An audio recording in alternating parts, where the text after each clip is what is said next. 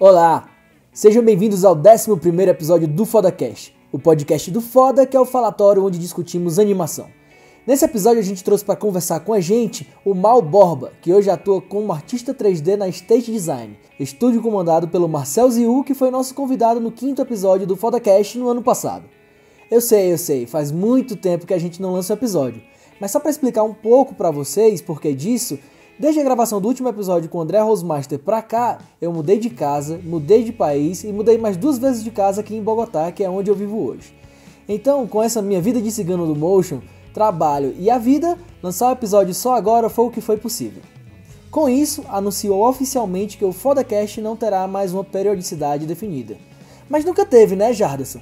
Isso é bem verdade, mas antes eu pelo menos tentava lançar de 15 em 15 dias. Agora, só quando der. Mas é melhor que acabar, né? Não fiquem tristes com isso, vou fazer o melhor que eu puder para não deixar vocês tanto tempo sem episódios. Mas não é só o Fodacast que tá de volta. Depois dos probleminhas com o servidor, refiz todo o nosso site e agora novamente temos um lugarzinho nessa internet para chamar de nosso. Lá você vai poder encontrar todos os nossos episódios, um pouco sobre o Foda e uma nova aba especial para vocês que trabalham na área e são ouvintes do nosso falatório. Alguns meses atrás eu abri um post no nosso grupinho no Facebook para listar quem ouve a gente e faz os frilas, para quem sabe surgirem novas parcerias e novas amizades e por aí vai. Pois bem, essa nossa listinha tem um lugar especial agora no nosso site. Uma aba freelancers com todo mundo que comentou no nosso post lá no grupo foi criada lá no nosso site só porque eu amo vocês. Então, se você tem um estúdio, produtora, uma marca ou tá afim de fazer uma parceria em algum trabalho, chega no nosso site fodafest.com e vai na aba freelancers. Lá você vai encontrar gente de todo o Brasil que atua dentro e fora dele, que vão de ilustradores, passando por animadores, artistas 3D até gente que faz de um tudo e com certeza vai encontrar alguém foda que possa te ajudar a deixar teu projeto mais foda ainda. Para você freelancer que não está na nossa listinha, mas quer fazer parte dela, comenta lá no nosso grupo do Facebook ou manda e-mail pra gente através do nosso site que rapidinho você chega na nossa lista. E lembrem-se, como uma mão lava a outra e o objetivo aqui é ajudar todo mundo, ajuda a gente também, curta, compartilhe, se inscreva no nosso canal no YouTube e siga a gente nas redes sociais. E para você que ouve a gente pelo iTunes, Lembra de deixar aquelas 5 estrelas que só você sabe fazer e deixar um review gostoso pra gente. Assim, mais gente fica sabendo do foda e consequentemente de você também. E você ainda não perde nenhuma novidade no nosso falatório e ajuda o foda a ficar mais foda ainda. Todos os links estão na descrição e no rodapé do nosso site, fodafest.com. Meu nome é Jarderson Rocha e eu espero que você curta tanto foda quanto eu tenho curtido fazer isso aqui para vocês. Agora eu vou deixar de falar e dar a palavra ao mal foda. Ops, mal borba.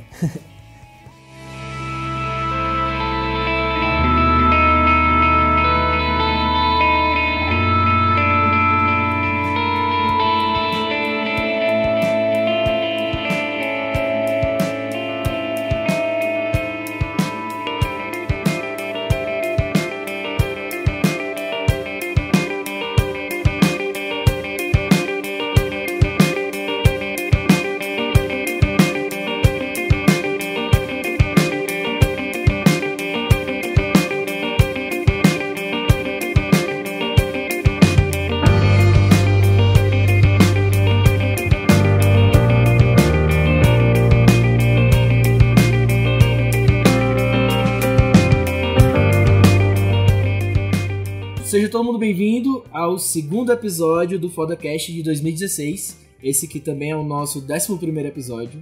E a gente trouxe mais um cara foda nesse ano, que era o Mal Borba. E aí, Mal, tudo bom? E aí, Jaderson, beleza? E você, cara? Tranquilão, tranquilão. Tava falando agora com o Mal antes aqui que a gente tinha feito uma listinha ano passado. Aí, não, vamos botar uns caras foda aqui pra gente chamar pra fazer parte do foda. Aí o nome do mal, claro, surgiu. Só que aí quando a gente gravou com o Marcel, o Marcel foi pro show mais. Puta que pariu. Queimou o cara. Foi uma é... bagunça. ah, foda-se, velho. O mal é foda, eu vou chamar o mal pra falar com a gente. E aí a gente tá aqui hoje. É... Mal, só pra gente começar, é, se apresenta, diz o que tu faz hoje e aí a gente parte com o resto do papo. Demorou. Bom, antes de mais nada, super obrigado aí por me convidar pro, pro podcast. É, eu tenho acompanhado já faz algum tempo, mesmo antes, uh, e, e, sempre achei muito legal poder ver uh, qual que é o processo de cada um, qual foi o caminho de cada um. E espero que, que eu possa adicionar aí um pouco para a discussão e que tenha alguma coisa interessante. que é isso. É, a gente é muito feliz que no Brasil tem muita gente foda, né? É, infelizmente, não sei, não sei se infelizmente ou felizmente, a maioria deles trabalha fora e a gente não pode se encontrar ao vivo. E uhum. até porque eu também morava em Fortaleza, e aí também Fortaleza pra se encontrar ao vivo com a galera do Brasil é foda. é caro pra caralho. Mas é, pelo menos a gente pode ter a internet e tem muita gente foda pra gente conversar e é, a gente agradece você estar tá aqui com a gente. E... Demorou, bom. Bom, é, é, eu sou. Meu nome é Mauro, eu trabalho aqui na, na State Design na, e na Califórnia com Marcel Ziu. E eu assumi uma função aqui de, de 3D artist, uh, artista 3D. Um, a maior parte do meu trabalho está tá envolvido diretamente com a produção e não tanto com design. Um, mas o Marcel tá, tá me desafiando cada dia mais a, a, colocar o pé no design e tentar desenvolver mais esse lado da minha carreira. E, e tá sendo uma experiência bem bacana. Uh, antes disso, antes de estar aqui, uh, eu estive por um ano no, no estúdio consulado em São Paulo. Certo. Uh, onde eu também trabalhei como 3D Lead, né? Ajudando o pessoal lá a desenvolver a, a linguagem 3D para algumas peças de comerciais, vinhetas e, e e ajudando com, com abordagem técnica para alguns projetos e, e, e, passar a bola para frente para o resto da equipe. E antes disso, eu estive por dois anos em Vancouver. Ah, na verdade, acho que eu devia estar tá contando essa história ao contrário, né? Começar do começo em vez de ficar indo pra trás. ah, mas a gente pode voltar pro começo, então. É, então a gente faz logo a pergunta clássica: é quando foi que tudo começou, né? Quando foi que surgiu o teu interesse por animação, por filme, por esse tipo de coisas? Uh, bom, uh, acho que começou. Foi um começo bem clássico de quem curte animação. Sempre assiste animação da Disney, se assiste animes. Uh, mas eu lembro que uma vez a, a, a antiga Manchete lançou um pacote de, de animes bem, bem avançados para a época. Acho que eles compraram de uma empresa aqui dos Estados Unidos chamada US Mangá. Uhum. E teve uma coleção de animes bem bem desenvolvidos para época, assim que eu lembro que eu assisti aquilo e, e eu fiquei assim super impressionado. Mas era daquela falei... época do Cavaleiro Zodíaco e o Hakusho, essas paradas? Não, era mais uh, uns animes que eram episódios de 40 minutos e tinham dois ou três episódios cada um. Então eram histórias mais concisas, mais parecidos com longa-metragens, né? Putz, eu perdi essa época então, pô. tu tem. Quais os exemplos? Quais eram os que passavam só pra eu. Bom, teve um chamado Detonator, Detonator Orgon, que é um anime de ficção científica Uhum. A, a, a, tipo, a humanidade está sendo invadida por uma civilização super avançada. E, e aí tem um, um cara que foge dessa civilização e manda para a Terra planos para os humanos conseguirem se defender, né? Saquei. E uh, tiveram outros também. É, uh, acho que realmente é um eu... essa época eu passei, passei batido mesmo. É bem estranho, assim, não é muita gente que, que pegou esse, esses animes, mas assim, foi. para mim, mudou o jeito que eu vi animação. Eu comecei a levar. A, a, compreender a animação como uma forma séria de você contar história, não só para criança, mas uh, ter histórias mais mais avançadas. O que não tive essa surpresa para mim, porque eu assisti o Akira no, no quando eu tava no cinema ainda. Ah, né? foi. e, se eu não me engano, foi em 89 ou 90, alguma coisa assim, eu era bem novo, não sei como meu pai me colocou pra dentro do cinema. e o Akira é foda também pra criança, né? Porra. eu sei que eu não entendi nada, mas eu, eu me marcou, assim. Até hoje é um filme que eu assisto uma vez por, por ano, assim. Eu, e... acho, que, eu acho que eu falei pro, pro, pro Dian, que foi o nosso do oitavo episódio, que foi os remotos da pirataria. Eu peguei um videocassete que tinha em casa e peguei outro. Aí botei o Akira e botei uma fita virgem em cima e topei pra mim assistir direto. Fazia isso bastante. Tinha até um clube que tinha um, um site aí no Brasil, de Brasília, se eu não me engano.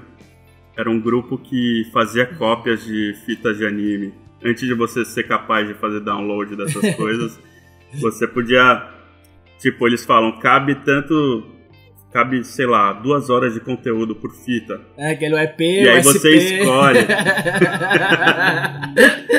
era super bizarro, é, mas era muito bom, porque é a única coisa que dava para fazer naquela época. Pra, é, eu lembro, eu lembro que eu era, diferente. Eu era piradão nos Cavaleiros Zodíaco, né? Assim, aí, como não tinha como conseguir, além de ser Fortaleza, que na época era muito. Não tinha, não tinha nada. Hoje tem até um, uma convenção de animes lá, mas na época não tinha. E aí eu cheguei a mandar uma cartinha pra manchete, tchau, me manda os episódios aí pra eu assistir, vai lá. claro aí, que não responderam, né?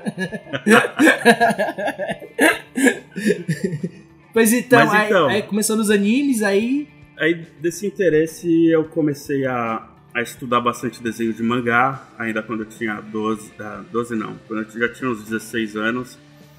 Uh, e aí alguma coisa aconteceu, sei lá. Não sei se foi alguma conversa com meu pai ou com a minha mãe. E eles falaram, é filhão, tipo, legal, tal, trabalhar com arte, mas você não quer fazer alguma coisa mais ligada que tenha uma carreira um pouco mais direito, é, mais direto assim, mais aí, aí a gente chegou num, num acordo que eu ia fazer publicidade. Ah, pode crer. Aí entrei no curso de publicidade da PUC, São Paulo. não me dei nem um pouco bem lá, não, não gostei da, da, da forma que eles estruturaram o curso. Tinha muito pouco de design, muito pouco de, de conceito de comunicação mesmo. Da, que... da criação em si. É. é. E, e, até mesmo de teoria de comunicação, que eu gosto pra caramba. Uhum. Uh, eu acho que tava muito em cima de de marketing, de... e muito comendo tudo pelas beiradas, assim, né? Foi pelo mesmo motivo que eu abandonei publicidade. Também fiz e abandonei com dois anos. Mas é porque, tipo, é como uma escola, né? Porque você tem a criação, você tem a mídia, você tem planejamento, você tem. E aí o cara, tipo, da, da, como a gente, entra pra fazer a criação, quer meter a mão na massa, aquelas coisas. Aí eu fiz toda a criação e passou uhum. pro planejamento, pra mídia, pro atendimento. Aí eu, pô, não quero ver essa merda não, vou vamos embora Exatamente. daqui. Aí abandona, né? Porque é um negócio muito ge é, geral, né?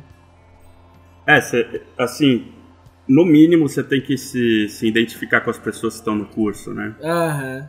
Mesmo que as matérias ó, não sejam exatamente o que você quer, tipo, a sua relação com os professores tem que adicionar alguma coisa para você, sim, sua sim, relação total. com os outros alunos tem que estar numa busca pelo menos parecida com a sua para para valer a pena um ambiente acadêmico desses, né? É, é, justamente. Eu lembro que eu não, não me dava muito bem também nessa parte, né?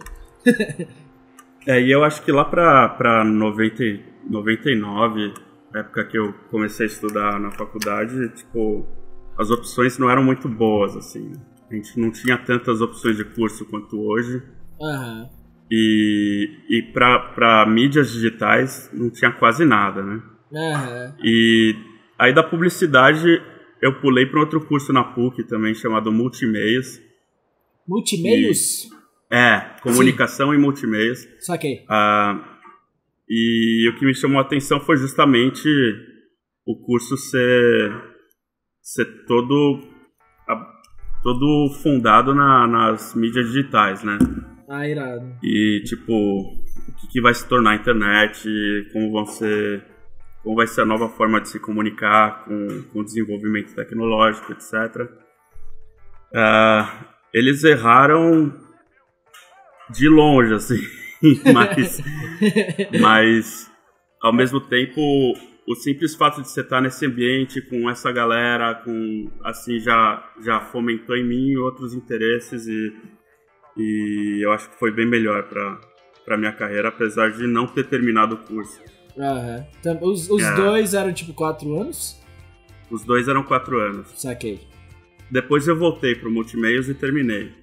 É. Mas ah, por volta de 2003, se eu não me engano, eu comecei a estagiar numa produtora de vídeo. Ah, e era bem simples, era um estágio, tipo, eu ficava logando fita, ficava fazendo coisa bem mecânica, nem sentava em computador direito. Mas aí tu, tu, tu chegou, tu entrou assim por indicação, alguma coisa da faculdade, ou tu já mexia antes de entrar nesse estágio? Sim, sim. Ah, era, era um estúdio do, de um namorado da minha irmã. E, e ele já sabia que eu curtia After Effects. Na época eu já tinha começado a estudar After. E eu Aham. ficava lendo o manual, carregando pra lá e pra cá. Super nerd. E, e aí ele falou: Poxa, tem, tô precisando de um assistente, preciso de alguém de confiança. O nosso, meu estúdio não é de animação, é, é de edição de vídeo, mas eu acho que tem coisas para você aprender lá.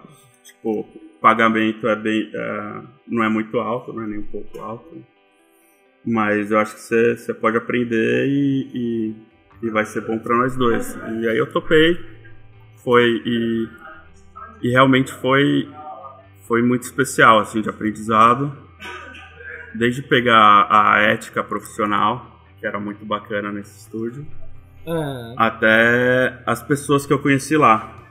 Porque o primeiro trabalho que eu tive ah, no estúdio de, de animação, ah, como motion designer, foi a partir de uma indicação que eu consegui nesse trabalho.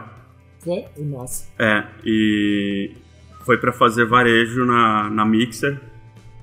Ahn, trabalhar com lojas americanas, se eu não me engano. E foi aí que começou minha jornada ah, trabalhando realmente com After Effects e tal.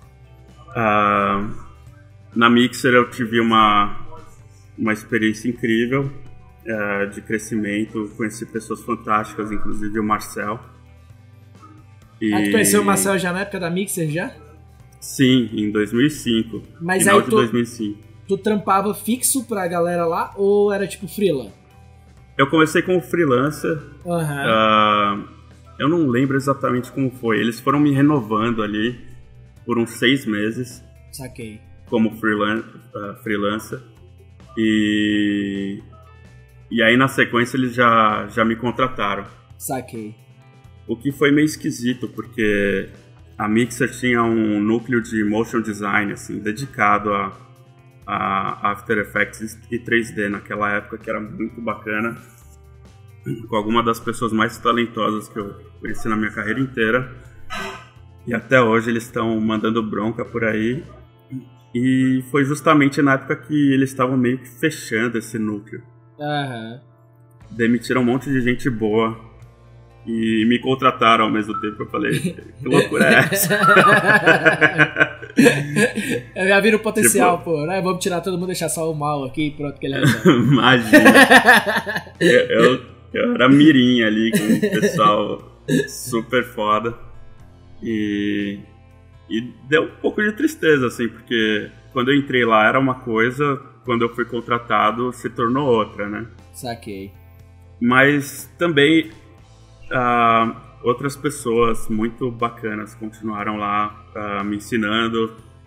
Ah, o Betão, que era o coordenador da conta de Casas Bahia, eu comecei a trabalhar exclusivamente para para esse cliente e fiquei uns quatro anos. É, mas o Betão ele era o coordenador da, da de animação e ele me ensinou demais.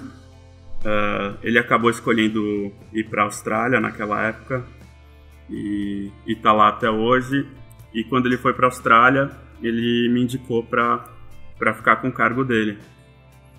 E, Irado. e aí por dois ou três anos eu, eu fiquei coordenando essa equipe.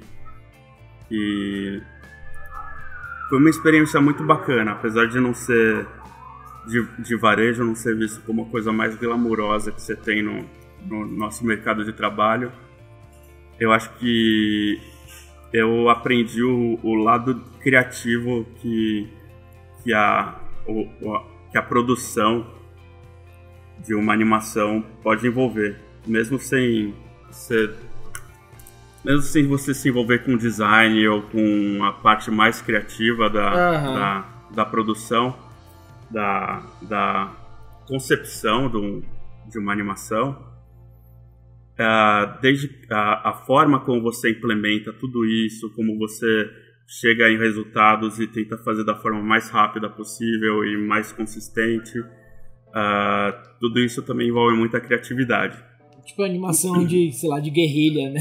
O cara aprende Exatamente. porque o cara tem que resolver problema diariamente porque é o, o, o jorrão é muito grande, né? Muita coisa para você fazer ao mesmo tempo, tem que resolver logo e aí o cara aprende a resolver as coisas. É, acho que tem até um lado negativo disso que quando você trabalha muito com varejo, com esse tipo de prazo, você fica um pouco viciado em resolver problema. Ah, sim. Você, Saquei. Você não consegue rodar um projeto liso, você precisa criar algum tipo de problemática para você para você se para sua mente se entreter um pouco mais no processo. e eu acho que chegou num momento que para mim eu comecei a me estagnar um pouco nessa nessa função. E, e eu tive que fazer uma, uma escolha bem difícil, porque eu gostava muito do ambiente de trabalho, gostava muito do trabalho em si, das pessoas, mas eu percebi que, que eu queria pôr um pouco mais o pé no, no lado criativo, ter um pouco mais de autonomia um, e, e, começar essa busca, tentar achar a minha voz criativa, que, que é algo que eu ainda não tinha desenvolvido naquela época. Uhum. E, e aí eu fiz uma decisão esquisita e ao mesmo tempo foi muito legal. Que eu poderia simplesmente ter me tornado um freelancer naquele momento. Eu acho que é, seria um momento da carreira que a maior parte das pessoas escolhe se tornar freelancer. Uhum. Uh, eu escolhi pegar toda a minha saudosa poupancinha e investir. saudosa, nunca mais.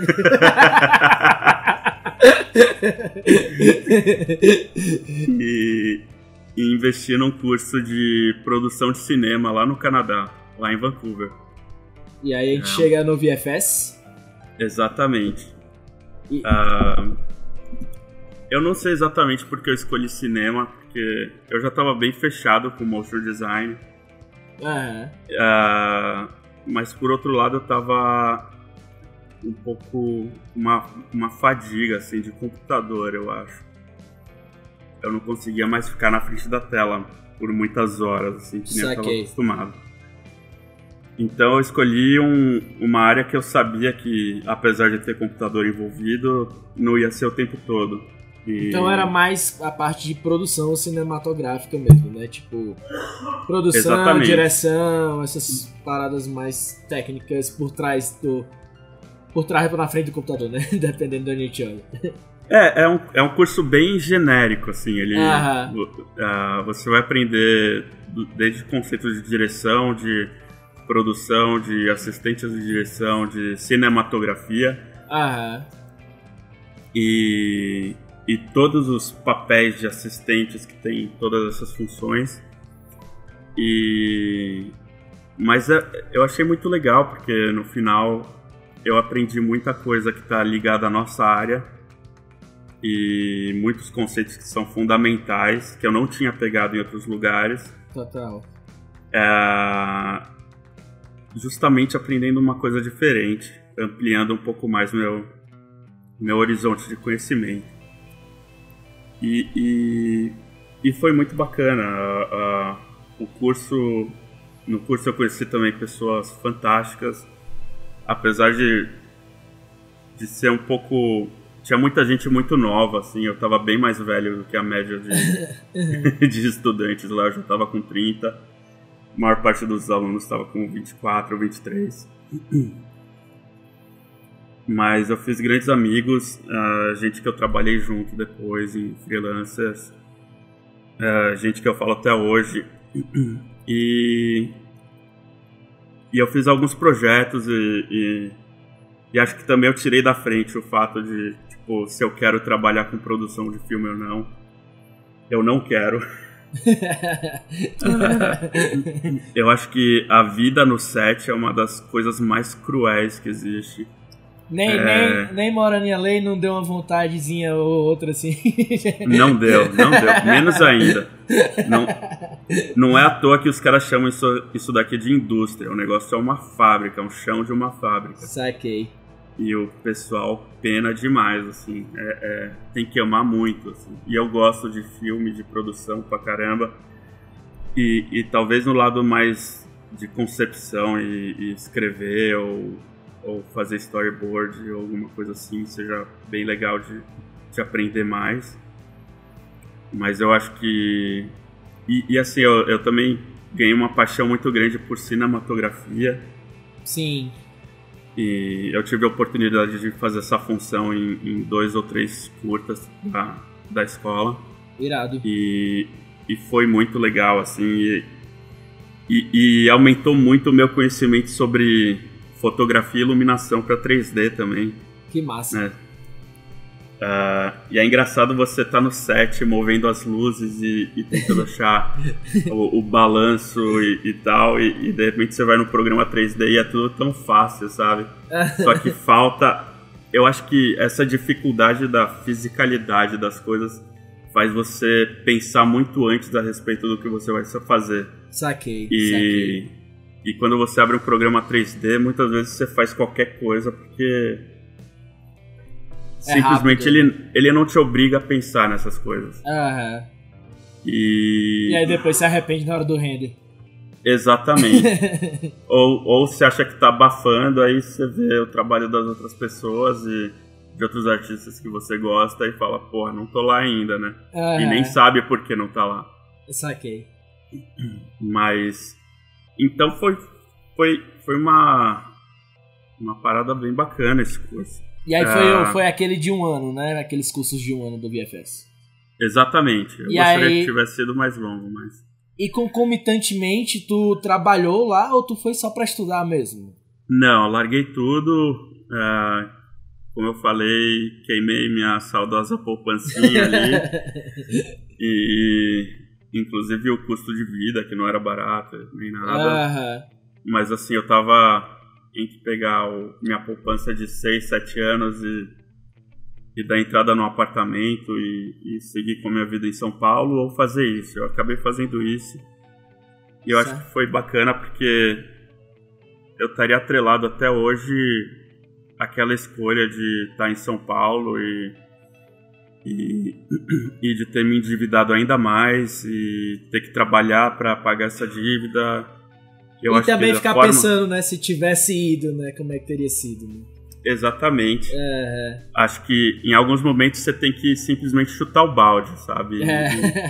E, e, e se, se colocar numa situação que às vezes está fora da sua zona de conforto, mas que vai te obrigar a a dar seus pulos e a, e a ter o crescimento que você precisa para fazer a história da sua vida avançar um pouco mais, né? Saquei. É, então o seu ano em Vancouver sem trampar foi muito até lá de tu vendendo as casas da Bahia, né? Foi, poxa. Ainda bem que o pessoal curtiu o crediário ali. E aí, depois de Vancouver, como é que foi? Tu voltou pra SP? Tu já arrumou um trampo? Depois de Vancouver, é uh, eu arrumei um trampo no Canadá mesmo, porque. Se eu não me engano, eu não sei se ainda é assim em, no Canadá, mas se você estudar por um ano, você ganha um visto de trabalho de um ano. Saquei. Se você estudar seis meses, a mesma coisa, três meses. Na ah, época que eu tava lá, era assim. E isso até mesmo é válido para outros cursos mais simples, como o inglês. E... Era válido, né? Eu ouvi falar que ficou um pouco mais difícil agora. Aham. Uhum. mas eu usei essa oportunidade para para ter minha, minha primeira experiência de trabalho fora do Brasil. Uh, Vancouver não, é um, não tem um cenário muito forte de motion, apesar de ter a Giant que todo mundo ama, inclusive eu. Todos e, e quando eu tava no curso, eu já tava de olho neles ali eles estavam crescendo bastante, estavam é, começando a fazer trabalhos muito legais. Só te interromper, foi que ano mais ou menos Vancouver que foi? Eu fui em, no começo de 2011. Ah, sim, então já. É, tá, tá. A Giant, a Giant ainda não tava com a linha de trabalhos deles atual, assim. Era, Aham. Acho que eles ainda estavam tentando achar a, qual que era a pegada deles naquele momento. né? E, e logo na sequência, em 2012, acho que eles começaram a fazer bastante trabalho com Cell Animation e, e aqueles 3D bem. Não, Bem acho que loucos. foi na época que eu comecei a acompanhar eles, eu trabalhava numa agência, era 2012 mesmo, que eu notei que teve uma diferença nos trabalhos deles.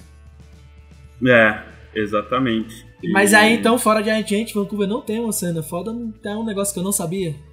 Eles têm muita coisa de animação, seriados de animação, eles têm muita coisa voltada para seriados e longas, mas ah, para motion mesmo o cenário tem espaço para crescer bastante, pelo que eu entendi.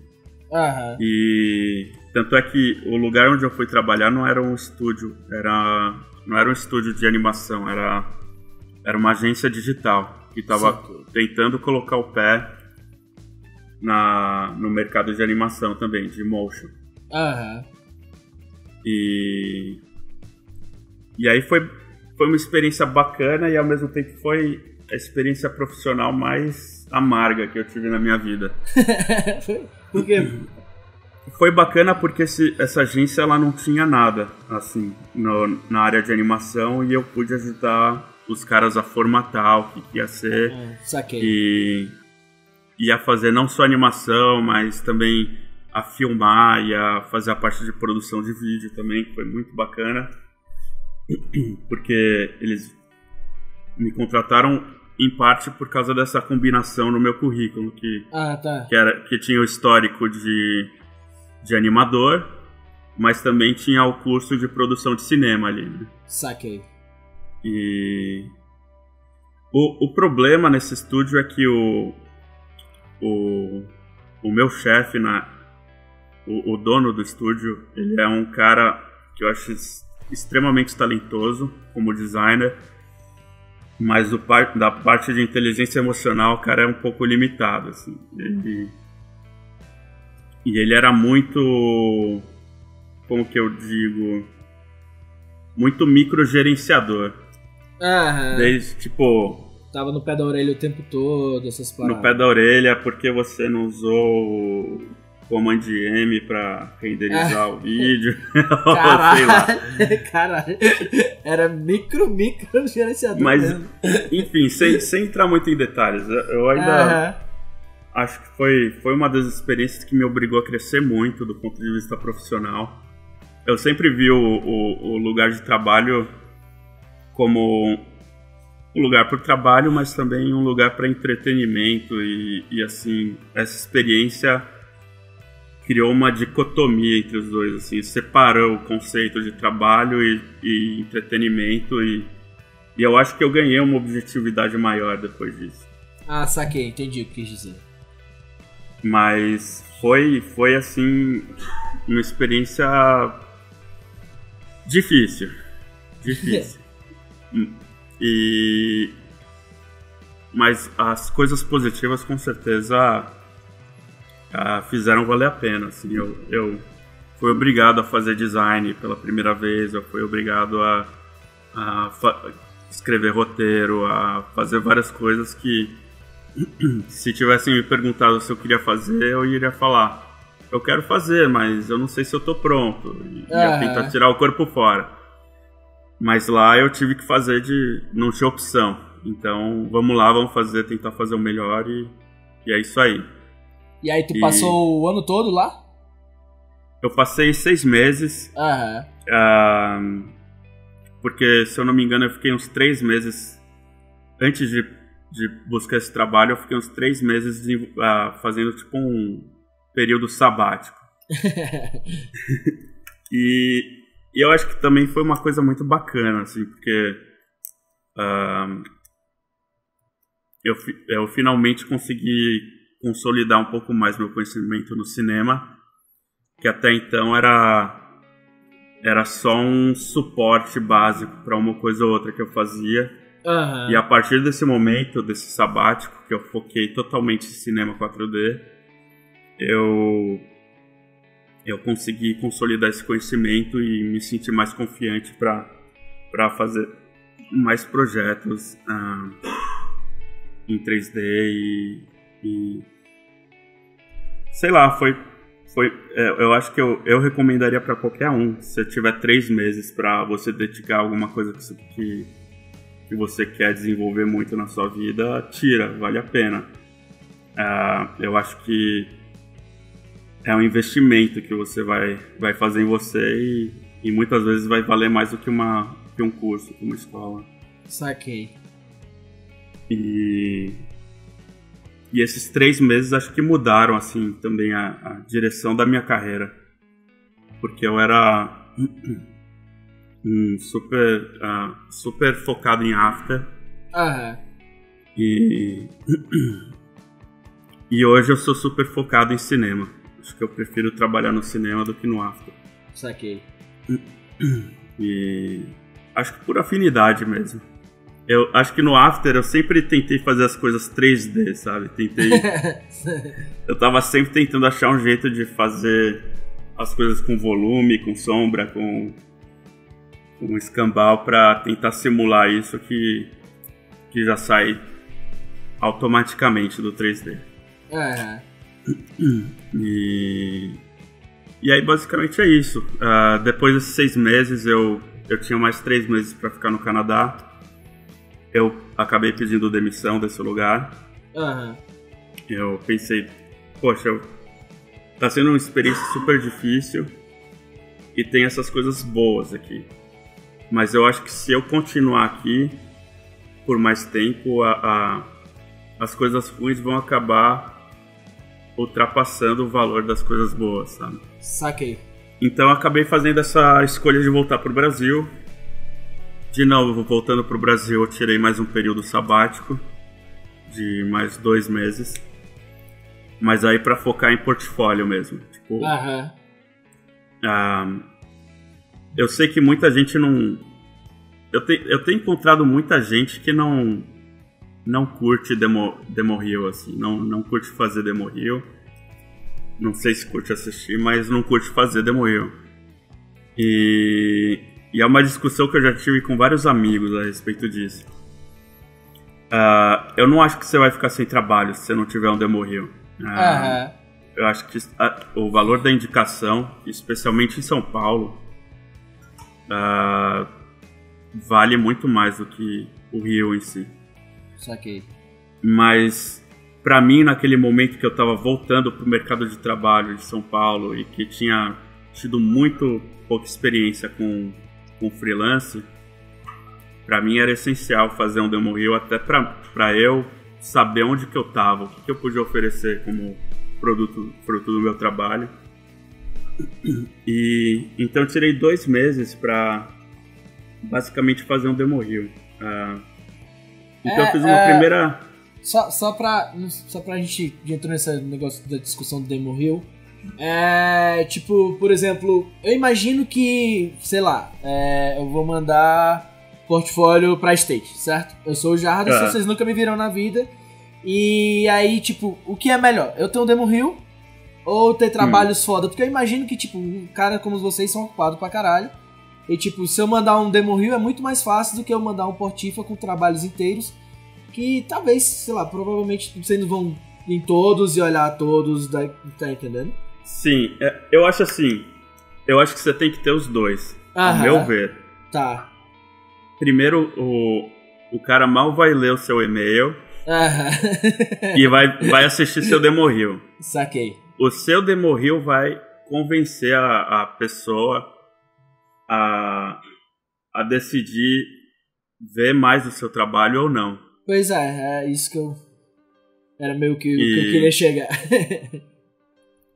e assim. Uh, eu acho que o Demoil ele fala muito da sua personalidade também, né? Porque ah. Você tem duas pessoas que trabalham no mesmo estúdio, podem ter o Demo Hill uh, praticamente idêntico mas a forma que você edita, o, o, os trabalhos que você preferiu fazer, que você quer colocar mais e, e a música que você escolhe, a introdução, acho que fala muito da sua personalidade, fala muito do, do tipo de trabalho que você quer fazer mais, que você se identifica mais aquilo que você já participou. Uhum. É, eu acho que tem uma função muito importante para isso. E para mim, em 2013, quando eu voltei para o Brasil, foi justamente isso. Foi eu não sabia qual, o que, que eu gostava mais. Então, primeira coisa que eu fiz foi editar um demo reel que era só para mim. E ver qual que é a cara do meu trabalho hoje. Aí eu fiz uma análise, tipo, eu acho que eu gostaria de fazer mais disso, disso, disso, que eu tenho aqui, e tem essas outras duas coisas que eu quero fazer muito, mas que eu não tenho nenhum trabalho a respeito. Então eu desenvolvi duas ou três pecinhas curtíssimas de cinco minutos. De cinco minutos, não. De cinco segundos. Né? curtíssimas, de duas, três horas cada um. Fez três curtas em dois meses, o cara é foda mesmo. não, de cinco segundinhos, assim. Foi super rápido. E. Mas assim, tentando apontar para aquilo que eu queria fazer mais. Aham. Uhum. E. E assim que eu terminei esse, esse rio, eu, eu mandei geral pro pessoal. Só que uma dica que eu, que eu daria para quem tá passando por isso é não, não copie e cola o texto. Você tem que escrever uma carta de apresentação para cada aplicação. Você tem que é. transformar a sua aplicação numa coisa pessoal para quem vai ler. Porque se, se você não é capaz de dedicar esses 15, 20 minutos para escrever alguma coisa para alguém, ou mesmo uma hora, mesmo que seja algo mais longo, uh, eu acho que te, você passa uma vibe assim que, que para você aquele estúdio que você está aplicando é só mais um. Aham. É, às vezes então, até acho... o cara, tipo, olá, sei lá, usando o Thiago, né? Olá, Cook Studio, aí manda pra State, né? Comprou e.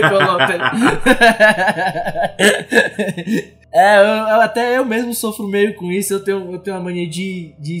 Eu gosto de escrever e fico olhando as palavras, escrever direito, aí eu fico, tipo, meia hora mandando e-mail pra alguém, só pra não. Pra, justamente pra não parecer impessoal, né? Até porque né, você tá se apresentando é meio que a primeira fase de uma entrevista de emprego, vamos dizer assim. Uhum. E aí, se o cara é. mandar geral. Nem que é, como, como falou, é tipo, vou mandar só pra mais um lugar, porque se rolar, rolou, né? E não com vontade mesmo de trampar, né? Com certeza, com certeza. Acho que já, já tem um compromisso, assim, que você, você mostra, assim, numa atitude dessas que, que você tá se dedicando para aquilo e que você quer fazer acontecer. Aham. Uhum. Você não tá indo num, num, num, lance automático, jogando uma rede no oceano para ver quantos peixes você pega, tá? Uhum. Realmente com consciência, escolhendo os estúdios que você gosta e, e, e mostrando para eles porque que você seria uma boa adição para o time deles. E... e aí nessa época que tu mandou o demo rio, tu copiou os e-mails, tu escreveu um por um. Não, eu, eu, eu copiei. Admite, já faz. Já faz... o nome. já faz tempo, já arrumou emprego, já saiu. Não, tem... não, e assim. E eu acho que não, não, não tem um modelo do que você tem que escrever, assim. É, eu, eu abro esses e-mails que, de aplicações de trabalhos do passado, assim, eu, eu tenho aflição de ler cada um, mas mas eu acho que. Sei lá, eu acho que fala alguma coisa de você, assim. Você, uhum. você, eu acho que qualquer pessoa que, que vai abrir um e-mail seu vai. Não importa quem você seja, vai. Vai sentir, poxa, o cara parou e escreveu isso aqui, sabe? Não, não tá de malandragem pra cima de mim. O cara tá tá querendo, tá, tá querendo, pelo menos isso aqui ele levou a sério. Vamos ver se o resto ele também consegue levar a sério.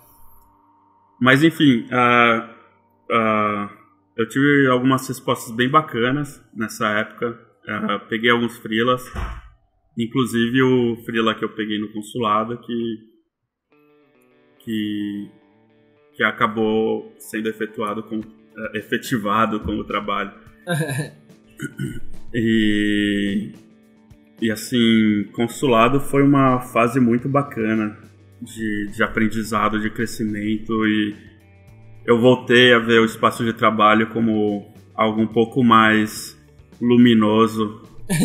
tipo, tinha uma vibe muito divertida o estúdio. É, qualquer para qualquer pessoa que pergunta, sempre tipo, o consulado é um dos estúdios mais bacanas que eu já trabalhei. Com um pessoal muito fera. E, e também com os dos desafios mais assim, você vai no limite do seu conhecimento sempre para cada projeto. Não... E, e, é uma das coisas que, que me atraiu demais, assim. Porque você vê que o nível do trabalho dos caras é super. Eles estão se reinventando a cada projeto, estão sempre procurando ah. fazer algo novo e. E, e para mim ficou bem claro a partir desse momento que esse era o tipo de estúdio que eu queria trabalhar. Não, o consulado é foda. Eu já, já troquei alguns e-mails com Boca pra tentar uhum. trazer ele pra cá também, mas os horários não estão batendo. Mas consulado é, sempre foi uma inspiração foda mesmo. Com certeza. O, eu lembro daquele, do primeiro que eu vi, eu acho que foi o que da, era pra MTV, que tinha o tamborzinho com como se fosse aranha. Aquilo ali, eu fiquei muito de cara quando eu vi aquilo ali. Acho que foi um dos primeiros que eu vi, assim. É, eu entrei logo depois desse. Foi, foi? foi bem foda mesmo. E foi justamente o Boca que, que respondeu meu, meu e-mail lá e, e a gente entrou em contato, conversamos por e-mail, depois eu fui lá, fizemos, fizemos projeto junto e, e tivemos uma relação bem bacana. Uh, tiveram alguns dos projetos mais difíceis, assim, de, do ponto de vista técnico, que mais me puxaram para para aprender coisas novas. E, e até hoje sou muito grato pelo, pela experiência que eu passei por lá o, o trabalho com Boca, que, que se envolvia bastante com a, com a produção, o trabalho com Keco, uh, que estava sempre direcionando o estúdio junto com Boca, tipo, qual é a próxima coisa, o que, que é, vai ser mais bacana de ser feito. Uhum. E, e também sempre procurando novos desafios. A gente fez um projeto bem legal. Uh, também escrito pelo Keiko. Escrito não, é, acho que dirigido pelo Keiko, que, que é o. O Environ. Uhum. E, e esse foi com certeza um dos três projetos mais difíceis assim da minha carreira de, do ponto de vista técnico, mas daqueles que você fica muito feliz de ver quando termina, sabe? E tu passou ah, quanto tempo no consulado? Eu fiquei uh, o tempo todo no consulado por um ano. Certo. Uh, e em 2000, 2014, meados de 2014, eu acabei fazendo a, a escolha de voltar pro, pro mercado de freelancers. E eu acho que o que estava acontecendo é que eu estava com alguns vícios alimentares e Nada de droga, assim, mas eu tava. Mal tava na pai... pedra, mal. Pô, mal. Se pai devia ter sido droga, assim, devia ter me divertido mais.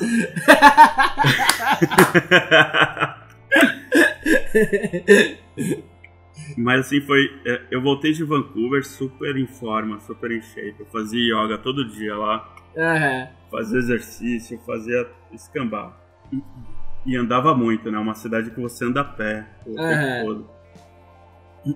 E voltei para São Paulo dirigindo duas horas de trânsito por dia, uh, comendo pra caramba, sem tempo para fazer exercício. E, e um pouco o que me levou a, a escolher de volta a carreira de Freela foi justamente isso, tentar buscar uma, uma vida com mais qualidade, um pouco mais Balancear mais o trabalho e a vida social, né? Ter Exatamente. vida, né? e, e assim, não, não por pelo trabalho em si ser, ser puxado, mas eu acho que o próprio ritmo da cidade, uh, quando você tem uma obrigação diária de, de estar tá no bate-enxuga, assim, e, e, e, o jeito que São Paulo é configurado é, é leva qualquer um à loucura, assim. É. Então, acabei fazendo essa escolha. Uh, o que não funcionou muito, porque na sequência eu trabalhei em campanha política por três meses. Pô, passei por isso também. E aí são. Muito bom, campanha política. Aí bom. fez o cofrinho de novo, a poupança voltou de novo, né? Exatamente. o, o, o, negócio é que, tipo, você sabe, né? Campanha é. política são. Sei, sei. Você é. trabalha é. todos os dias por três meses sem folga, sem domingo, sem sábado. E sem dormir. 12 horas por dia. Ah, é. quando eu tinha 12 horas por dia, eu não tinha isso. É, é. Fora o outro dia, foram 12 horas por dia. Mas uh, eu acho que eles pagam um prêmio muito grande por isso, assim, o, o, o valor financeiro, mas se eu tivesse que fazer de novo, eu acho que eu não faria, porque, novamente, assim, tipo, esses três meses me detonaram a saúde de um jeito que Uhum. Eu, eu acho que eu nunca fiquei tão mal na minha vida. É, foda, eu lembro bem mesmo. O final tava bem fudido, mano. É. Porque você, Inclusive... você fica lá o tempo todo como qualquer merda que te dão, né? Porque tá lá trabalhando. Sem fazer é. porra nenhuma o tempo todo, é foda. É. Desgasta muito a campanha. É, e eu acho que o próprio produto que a gente tá vendendo numa campanha política, assim, tipo, uhum. Você tem um lado seu que nega aquilo, tem um. É. Um... Era até uma discussão que eu, que eu meio que tinha com meus amigos, porque te, eu tive a oportunidade de fazer outra. Eu fiz um em 2012 e tive a oportunidade de fazer outro em 2014. Só que em 2012 eu trabalhei no segundo turno com, com um cara assim muito, muito paia, sabe? Aí eu fiquei naquela, caralho, tipo, uma grana massa, mas tipo, eu tô usando para beneficiar um filho da puta. Tá ligado? Uhum. Eu tô usando meu trabalho, que eu estudei tanto, que eu gosto tanto, pra beneficiar o filho da puta, apesar de estar tá ganhando grana. E aí eu fiquei com aquilo na cabeça, assim, e, e, meio que decidi me afastar desse negócio de política e tal. Apesar uhum. de ser bem pago, mas eu achei que não valia mais a pena fazer. Não sei se foi o teu caso. Não, eu, eu nem entraria assim na, na, na questão do cara ser um filho da puta ou não. Assim. eu acho assim, pelo que a gente tem visto no, no, nos jornais hoje, parece que não sobra nenhum que não é filha é. da puta, mas. Pois é, mas, é por isso que eu, eu afastei logo da política toda. É, eu acho que é uma coisa da política mesmo, é. não é nem partidário nem nada. É, é... Sabe o que é que eu pensava? É. Eu pensava, tipo, caraca, eu tô, tá, eu tô ganhando essa grana aqui, X.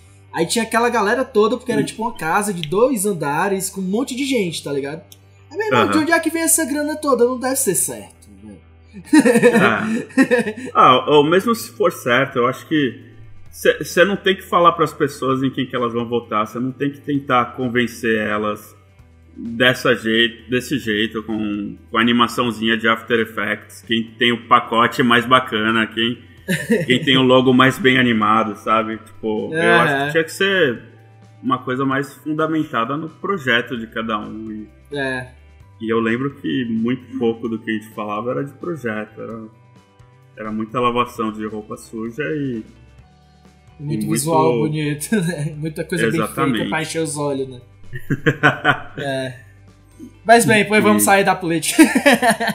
Exato. Voltando, né? Exato. Aí tu fez essa campanha e depois da campanha, como é que foi que seguiu? Então, durante a campanha eu comecei a falar com o Marcel. As, a gente já estava conversando, e aí se tornou bem sólida essa possibilidade de vir pra cá. De.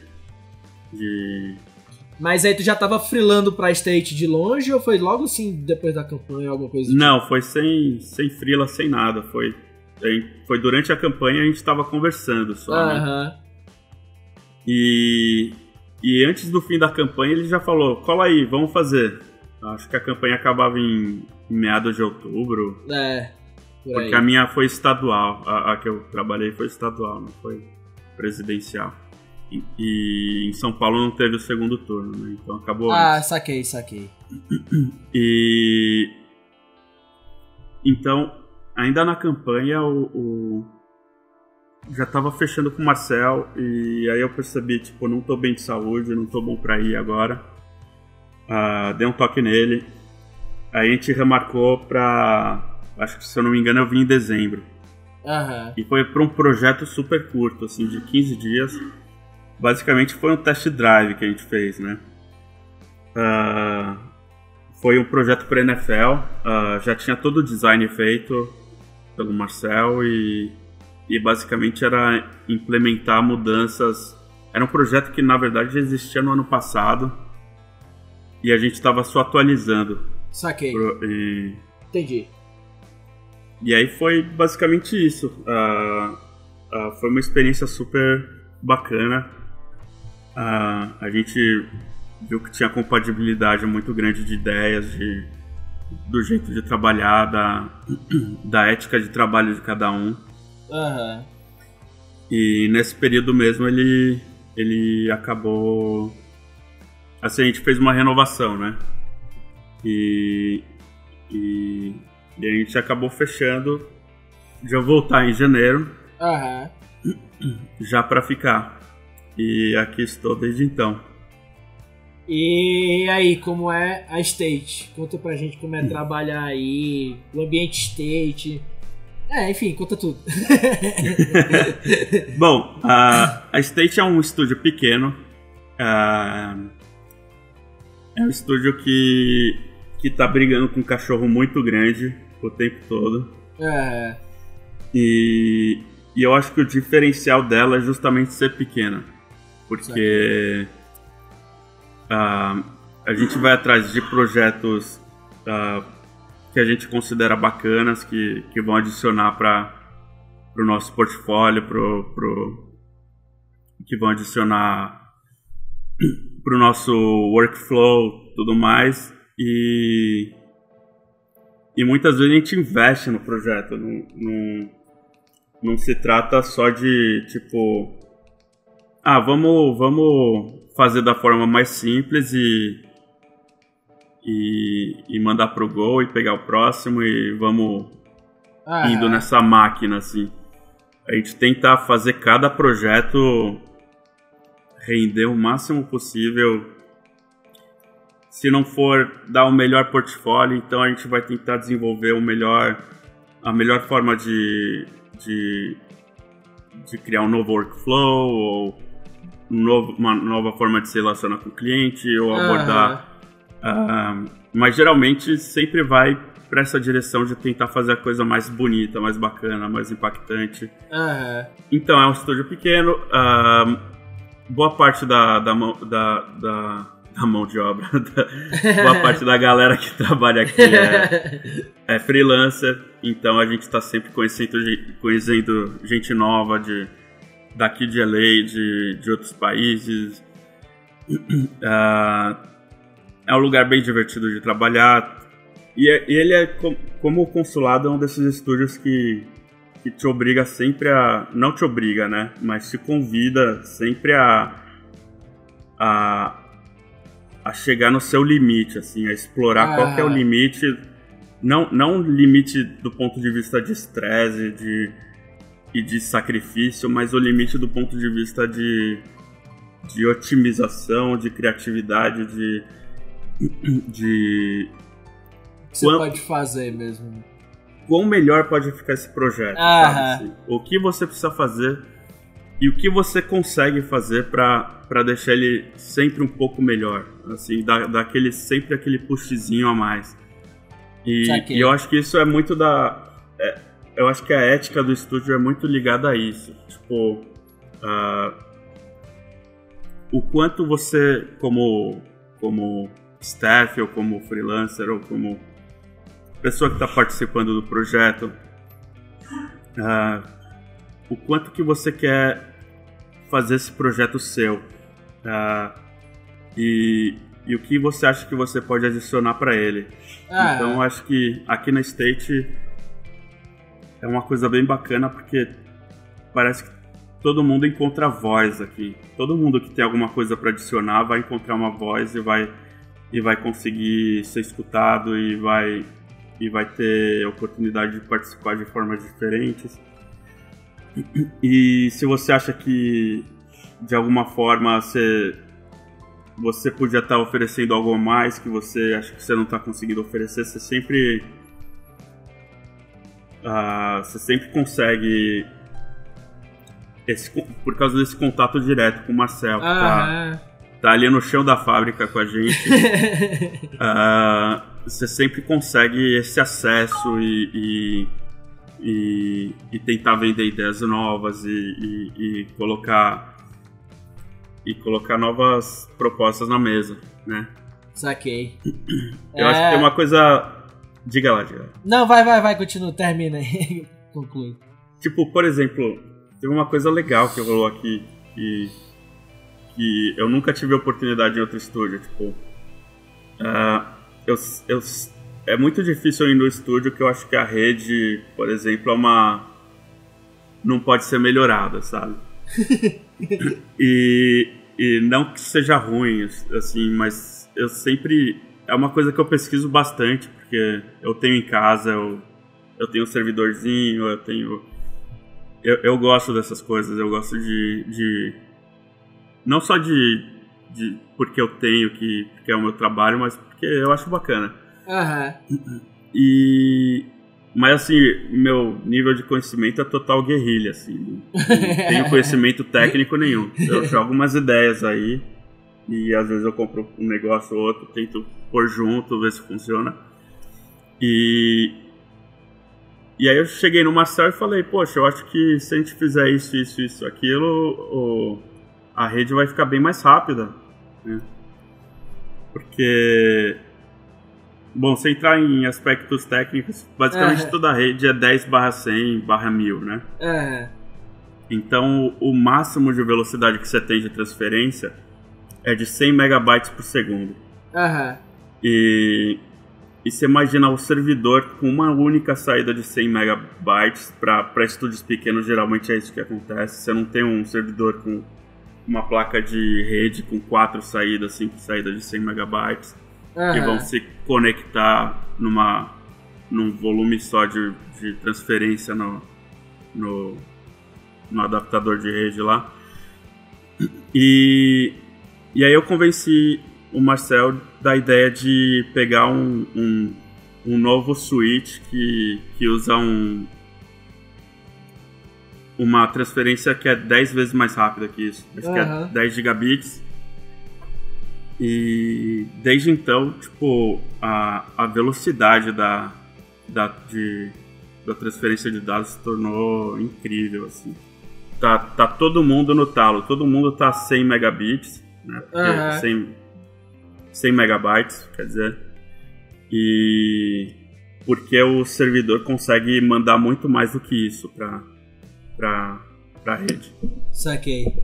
Então, tipo, esse tipo de coisa, tipo, você tem uma ideia aqui, uma ideia ali de como fazer o estúdio melhor, de como não só não de só trabalho, do, né? Não só de trabalho, exatamente, de tipo, eu acho que tinha que ter um pouco outro tipo de chá na geladeirinha ali, sabe? Tipo, o pessoal escuta, o pessoal uh, tá sempre tentando fazer o negócio mais bacana para todo mundo. Eu acho que uh, eu gosto muito da State por causa disso. O fato do Marcel ser um amigo próximo, super quase irmão mesmo, é, também adiciona. Mas eu não posso falar que ele vai ser irmão de todo mundo, então não é um de indicação do estúdio, mas o fato de eu conhecer ele também me, me faz achar que, tipo, é um estúdio que está sendo ter acesso assim a, a, a, ao ponto de vista dele